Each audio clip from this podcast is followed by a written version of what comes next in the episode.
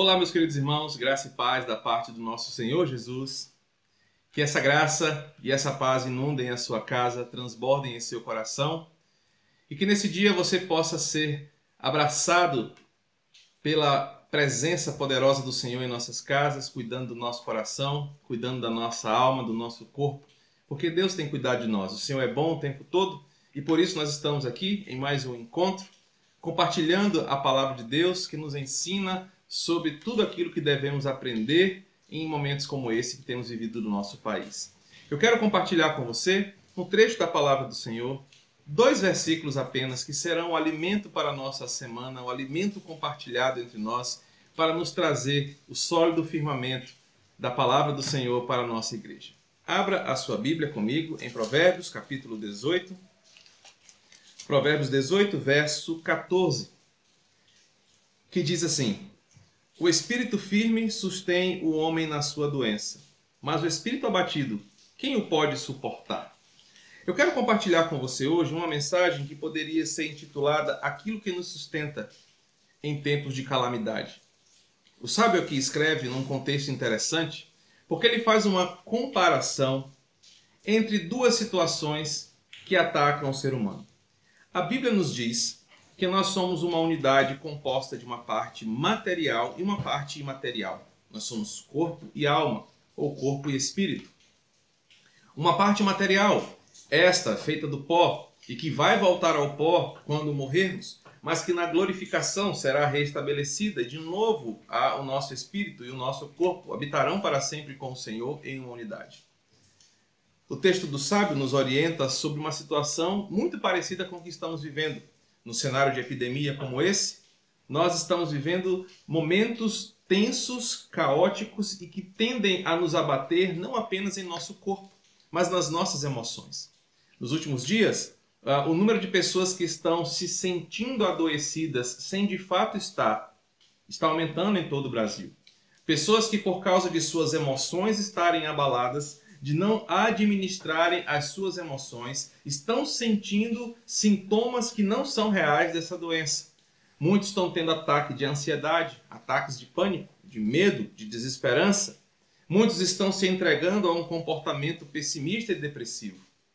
O que tem acontecido no país, em todo o mundo, é que uma doença física que ataca o nosso corpo tem o poder de atacar também as nossas emoções e o nosso espírito. Ainda mais para o nosso país, que nessa semana tivemos um cenário político confuso, complexo, pesado, nós temos sim tido muitos, uh, uh, inúmeras oportunidades de nos deixarmos abater em nossas emoções, de nos deixarmos nos abater naquilo que nós estamos sentindo, não apenas no nosso corpo, mas também nas nossas emoções. A palavra de Deus essa semana nos orienta a termos um cuidado com o nosso espírito e as nossas emoções. O, salmo, o, o sábio aqui vai nos dizer sobre como podemos enfrentar momentos de calamidade como esse, tendo a nossa fé, a nossa esperança e a nossa alegria sustentadas por, em um espírito firme.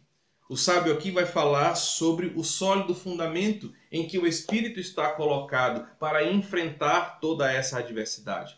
Ele diz que um homem que tem o espírito firme e aqui literalmente solidamente sustentado em alguma coisa, vai ajudá-lo a vencer até mesmo o momento de calamidade, até mesmo o momento da doença. Entretanto, o espírito abatido, quem pode suportar?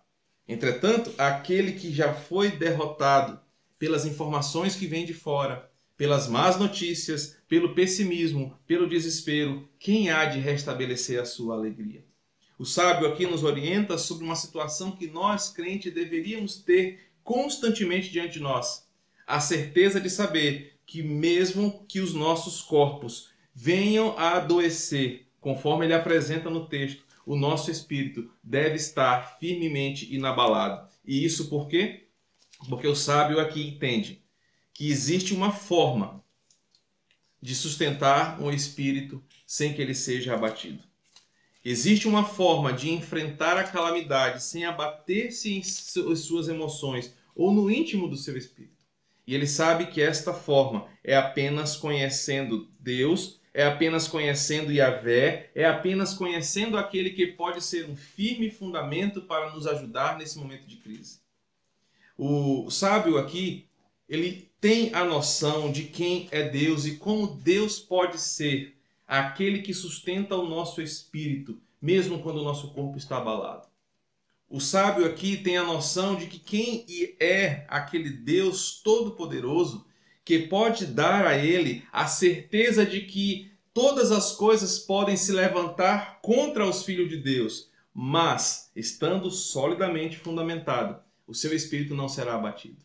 O salmista fala aqui sobre Jesus, sobre o Evangelho, sobre conhecermos a Deus e sabermos quem Ele é e o que Ele fez por nós.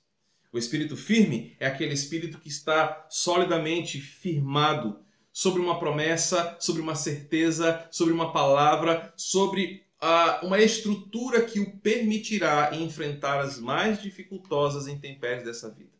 No Salmo 23, Davi diz, no versículo 4, Ainda que eu ande pelo vale da sombra da morte, não temerei mal nenhum, porque tu estás comigo. O teu bordão e o teu cajado me consolam.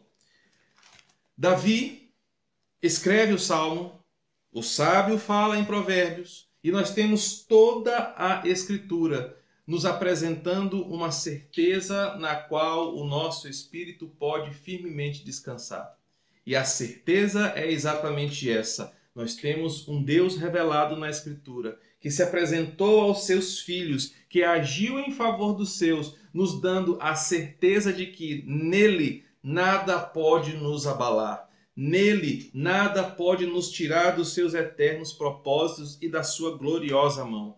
Nele nós estamos seguros e protegidos, mas uma segurança que não vai apenas para esta vida, mas uma segurança que extrapola os limites da nossa compreensão e nos levam à eternidade com o Senhor.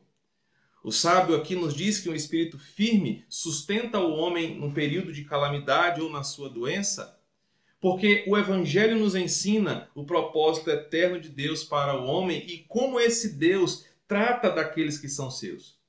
Em primeiro lugar, o sábio aqui nos apresenta que o espírito firmado nas promessas do Senhor é o espírito que sabe que Deus está conosco, porque a sua palavra assim o diz.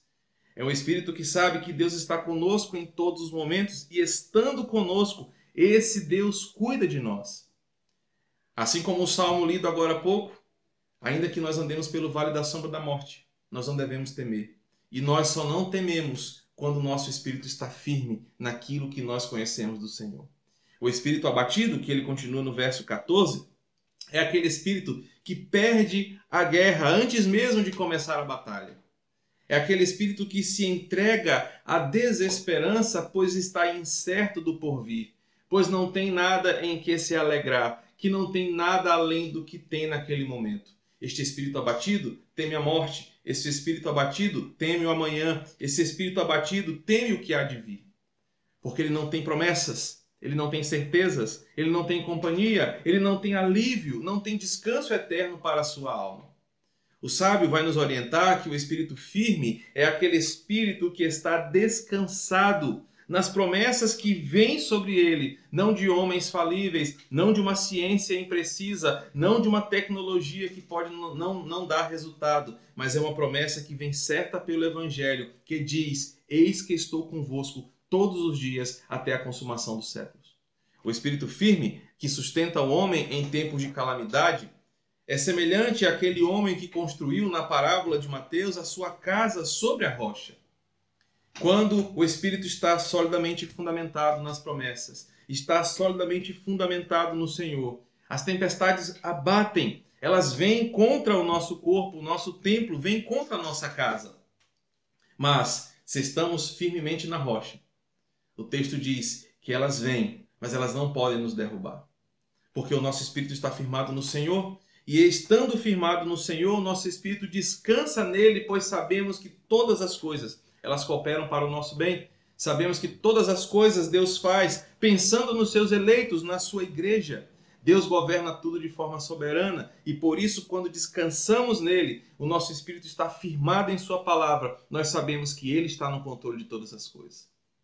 Deus nunca perdeu o foco, Deus nunca perdeu o governo, e se estamos firmados nele, nós podemos perceber em toda a Escritura como Deus dá segurança ao seu povo de governo, domínio e poder. É só você ler os seis primeiros capítulos de Daniel que você vai ver Deus governando soberanamente todas as coisas. É só você ler o livro de Juízes que você vai ver como Deus governa tudo de forma como lhe apraz. É só você ler os evangelhos, como Deus prepara o mundo para receber o seu filho amado. É só você ler o Apocalipse, como todas as coisas se concluem como Deus quer que aconteça. O espírito firme é aquele espírito que está solidamente fundamentado na promessa e na certeza de que, estando em Deus, nada pode nos separar do seu amor. O segundo texto que nos ajuda a pensar sobre como o espírito firme sustenta o homem em sua calamidade está em Filipenses capítulo 4, no versículo 4. Paulo diz assim para aqueles irmãos: Alegrai-vos no Senhor, sempre. Outra vez digo, alegrai-vos. Paulo escreve para uma comunidade que, dadas diferenças contextuais, eles não estavam perseguidos ou sofrendo por uma epidemia, mas estavam sofrendo por uma questão de perseguição política e ideológica. Aqueles irmãos que estavam sendo perseguidos estavam tendo toda a oportunidade de se entregarem e se abaterem em seus espíritos. Tanto é que a carta fala sobre alegria, porque muitos daqueles irmãos andavam tristes, entristecidos, angustiados, ansiosos, depressivos e sem esperança. Paulo escreve uma carta para aqueles irmãos, com um tema sobre alegria, porque ele sabe que a alegria que vem do Senhor, ela é a nossa força, ela é a forma que nós temos de acreditar e de sentir que Deus não perdeu o controle de todas as coisas. Paulo vai ensinar a fórmula da alegria como sendo aquilo que sustenta o homem no período da sua calamidade mas não uma alegria passageira, não uma alegria em qualquer coisa, não uma alegria momentânea, porque Paulo vai ensinar que aquilo que sustenta o homem em seu espírito, a fim de poder sustentá-lo em momentos de calamidade, deve ser uma alegria atemporal e não circunstancial. Deve ser uma alegria profunda, poderosa, que tem o poder de nos animar, mesmo quando as notícias vêm de forma negativa para nós. E hoje, falando do nosso contexto, nós temos inúmeras oportunidades de, assim como os irmãos em Filipenses, andarmos desesperançosos, desacreditados, angustiados, ansiosos, porque nós temos visto dia após dia como a complexa estrutura desta epidemia tem mexido na política, na economia, na saúde pública, e se nós nos abatermos por aquilo que os nossos olhos veem momentaneamente, nós perderemos essa batalha. Mas a mensagem do Evangelho para nós sobre aquilo que nos dá alegria e sustenta a nossa vida é que nós devemos olhar para as fontes corretas para que o nosso espírito não seja abatido em um momento como esse. O salmo lido agora há pouco diz sobre isso que nós devemos não temer, mas nós não devemos temer pela simples e poderosa mensagem, porque Deus está conosco. E agora Paulo, ao apresentar a alegria, ele vai ensinar aqueles irmãos que a alegria que sustentará aqueles irmãos e que por consequência nos sustentará em tempos de epidemia, ela tem um motivo, um objeto e uma recompensa. E o motivo da alegria para o espírito que vai ser sustentado por essa palavra é que nós temos todos os motivos para nos alegrar e a alegria do nosso espírito sustentará o nosso corpo em tempo de calamidade. E qual é esse motivo? O motivo é que Jesus Cristo nos salvou, nos redimiu, nos colocou em um outro patamar de existência, não apenas aqui e após aqui em condenação, mas aqui e eternamente, descansados em seus braços, guardados em seu poder, certos daquilo que nos aguarda. O motivo da nossa alegria não está no fim de uma epidemia ou em uma mudança política ou social. O motivo da nossa alegria, com a qual Paulo ensina aqueles irmãos e a qual o sábio diz que sustenta o homem no período da calamidade, é porque nós conhecemos a Deus. Nós fomos conhecidos por Ele, Ele nos amou primeiro e, nos amando, nos chamou, nos aproximou e agora nos tornou seus filhos que recebem as suas promessas que vêm da sua palavra, promessas que não são falhas, promessas que serão cumpridas, pois já estão sendo cumpridas em nós por meio de Jesus. a promessa da nossa salvação, a promessa da sua presença, a promessa do seu cuidado, a promessa do seu governo e a promessa de que um dia os nossos corpos, glorificados eternamente, estarão com o Senhor em um lugar onde não haverá mais choro nem tristeza, mas apenas a alegria e o deleite da eternidade com o Senhor. A Bíblia nos diz que nós temos motivos para nos alegrar que extrapolam a nossa vida aqui e que essa alegria ela deve nos sustentar nos momentos de fraqueza do nosso corpo.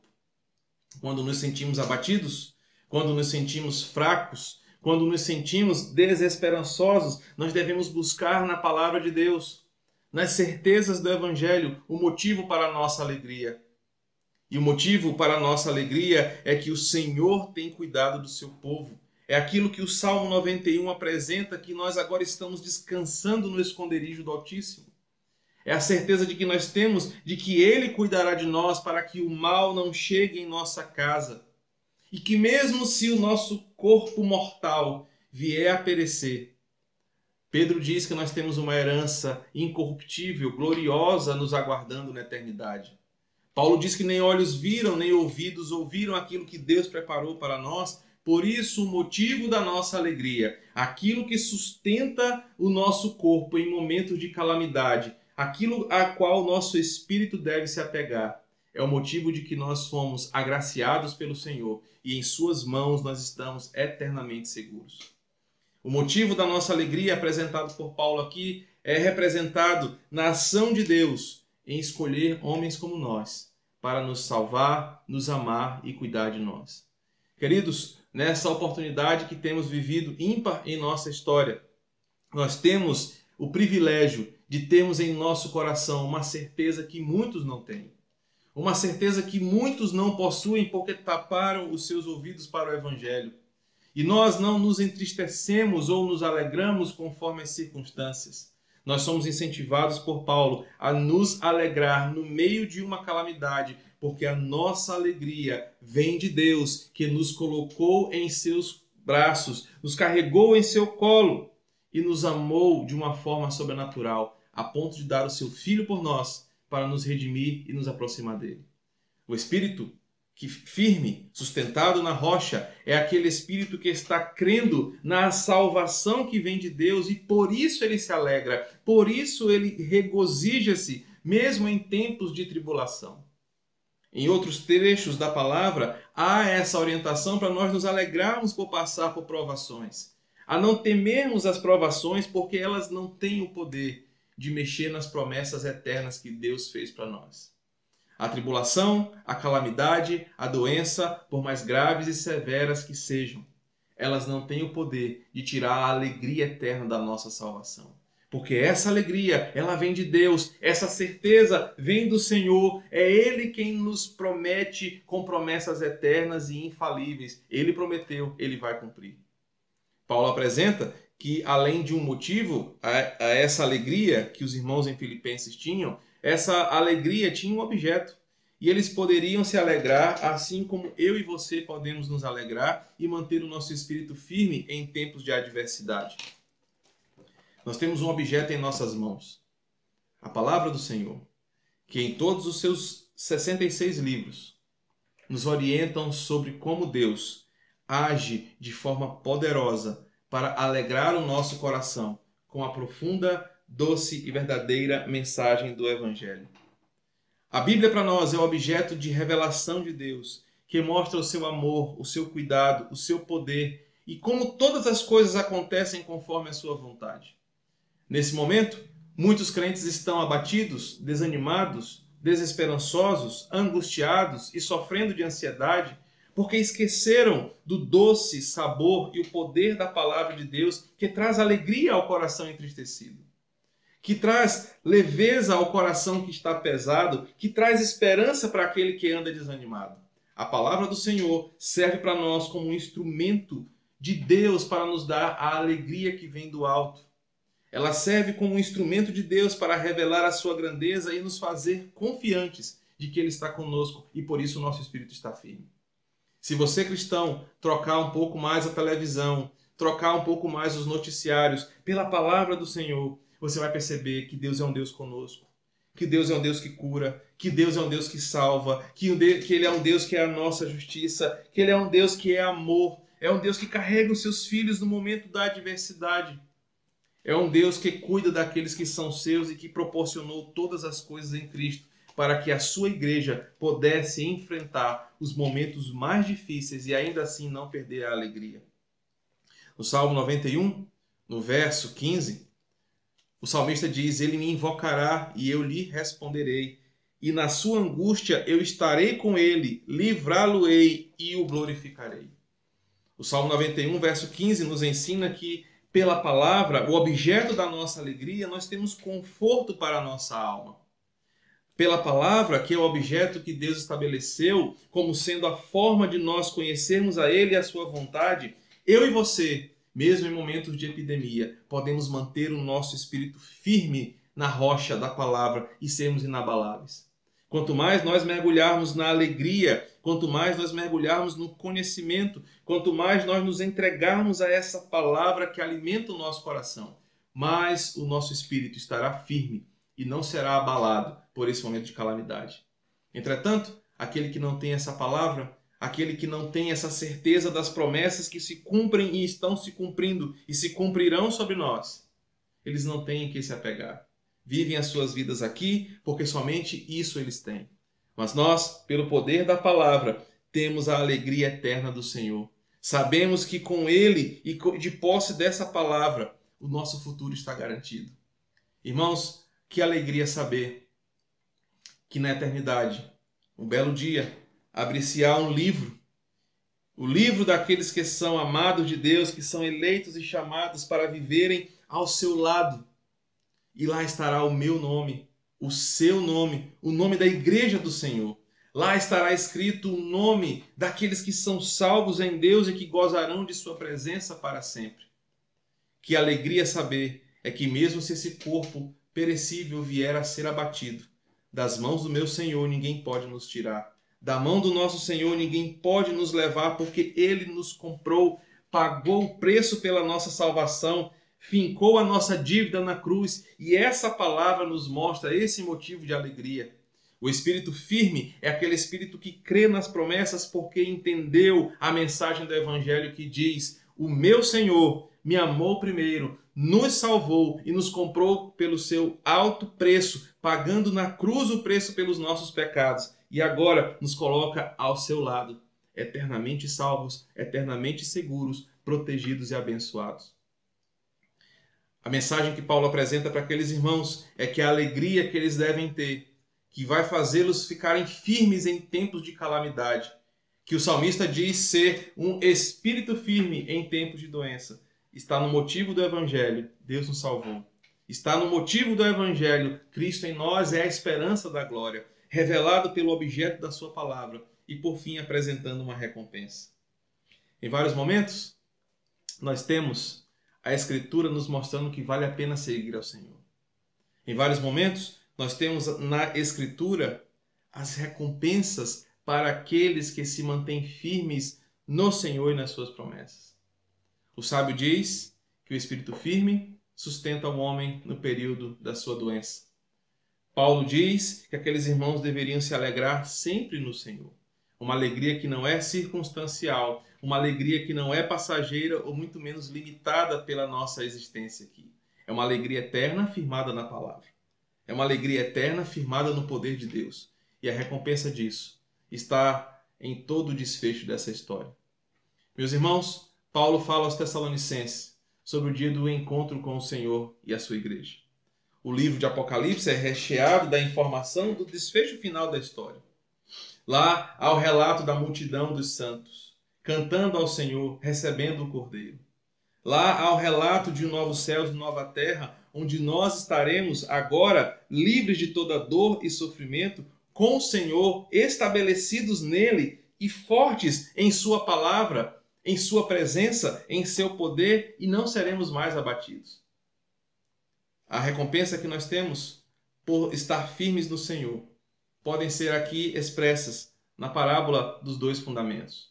Os dois indivíduos constroem a sua casa na mesma circunstância. Entretanto, um não cava fundo o suficiente. Falamos sobre isso na reunião com os nossos jovens nessa semana. Um fica ali de forma superficial, porque o seu espírito não estava solidamente fundamentado na rocha. O outro, entretanto, cava, chega mais fundo, firma a sua alegria, a sua esperança em um solo que é ali representado pela certeza da palavra de Deus como única fonte sustentável, poderosa, suficiente para a humanidade. A parábola nos ensina a recompensa que é estarmos selados na palavra do Senhor. A tempestade vai vir, vai nos atacar, vai bater contra a nossa vida, mas nós estaremos fortes, firmes, com espíritos inabaláveis. A recompensa também pode vir quando Paulo diz que nós devemos esperar o glorioso dia da revelação do nosso Senhor, quando ele se apresentará para nós e toda fé terá sentido, toda fé terá a sua a realiza realização, quando a fé se mostrar verdadeira e nós dissermos valeu a pena esperar o Senhor. Irmãos, em momentos como esse, onde temos tido oportunidades de deixar o nosso espírito se abater, nós cristãos somos desafiados a manter o nosso espírito firme na alegria que vem do Senhor. Manter o nosso espírito firme na alegria que vem do alto, olhando para a cruz do nosso Senhor, olhando para as promessas do Evangelho, descansando no poder das palavras de Jesus, porque a recompensa virá. A recompensa vale a pena, e a recompensa é que nada pode nos separar do amor de Deus nem mesmo qualquer epidemia, nem mesmo as guerras, nem mesmo qualquer calamidade podem tirar de nós a certeza da nossa salvação. Nós estamos certos de que isso vai passar, da forma como o Senhor quer, no tempo que Ele quer e da maneira como Ele quer.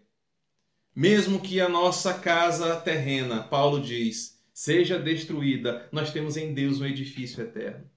A recompensa vem porque o nosso espírito não está sendo levado pelo momento, não está sendo influenciado pelas coisas que acontecem aqui. A nossa vida está guardada em Deus e por isso nós estamos seguros. E a recompensa é: o espírito firme descansa na promessa, o espírito firme olha para a palavra, o espírito firme recebe o bálsamo que vem do céu.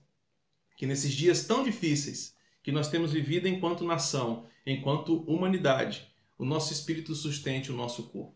Que as nossas emoções não sejam desajustadas ou empurradas pela maré de notícias que vem todos os dias ao nosso redor, mas que mesmo diante desta batalha, mesmo diante deste cenário, nós possamos ver como salmista que nós estamos guardados no esconderijo do Altíssimo, nós estamos descansados à sombra do Onipotente e por isso lá nós podemos confiar. O espírito firme é o espírito que está guardado em Deus e por isso ele sustenta os homens no momento da doença. Que você possa descansar em Deus, acreditar em Sua palavra, ter nele o seu sustento e a sua alegria, para que você possa enfrentar firme este momento que estamos vivendo. Que a palavra do Senhor nos ensine, que o Senhor alimente a sua alma com esta palavra que vem do céu. Me permita orar por você para nós terminarmos. Deus, obrigado, Senhor, por este momento de compartilhar da palavra, por esse momento onde o Senhor nos ensina através do teu Santo Espírito, que se nós estivermos guardados em ti, firmes nas tuas promessas, olhando para a tua palavra doce, maravilhosa, santa e poderosa, e se nós estivermos cientes daquilo que nos aguarda, nós não seremos abatidos em momentos como esse. Por isso, Deus fala conosco ao redor dessa, ao longo dessa semana, orienta o nosso espírito a se alegrar em Ti, para que nós possamos enfrentar este momento, alegres no Senhor, guardados em Teu Espírito. Deus, obrigado por esse compartilhar da Tua palavra. Edifica a Tua igreja, fortalece os Teus filhos, nos guarda em Teu amor. É o que pedimos em nome de Jesus. Amém. Deus abençoe, em nome de Jesus.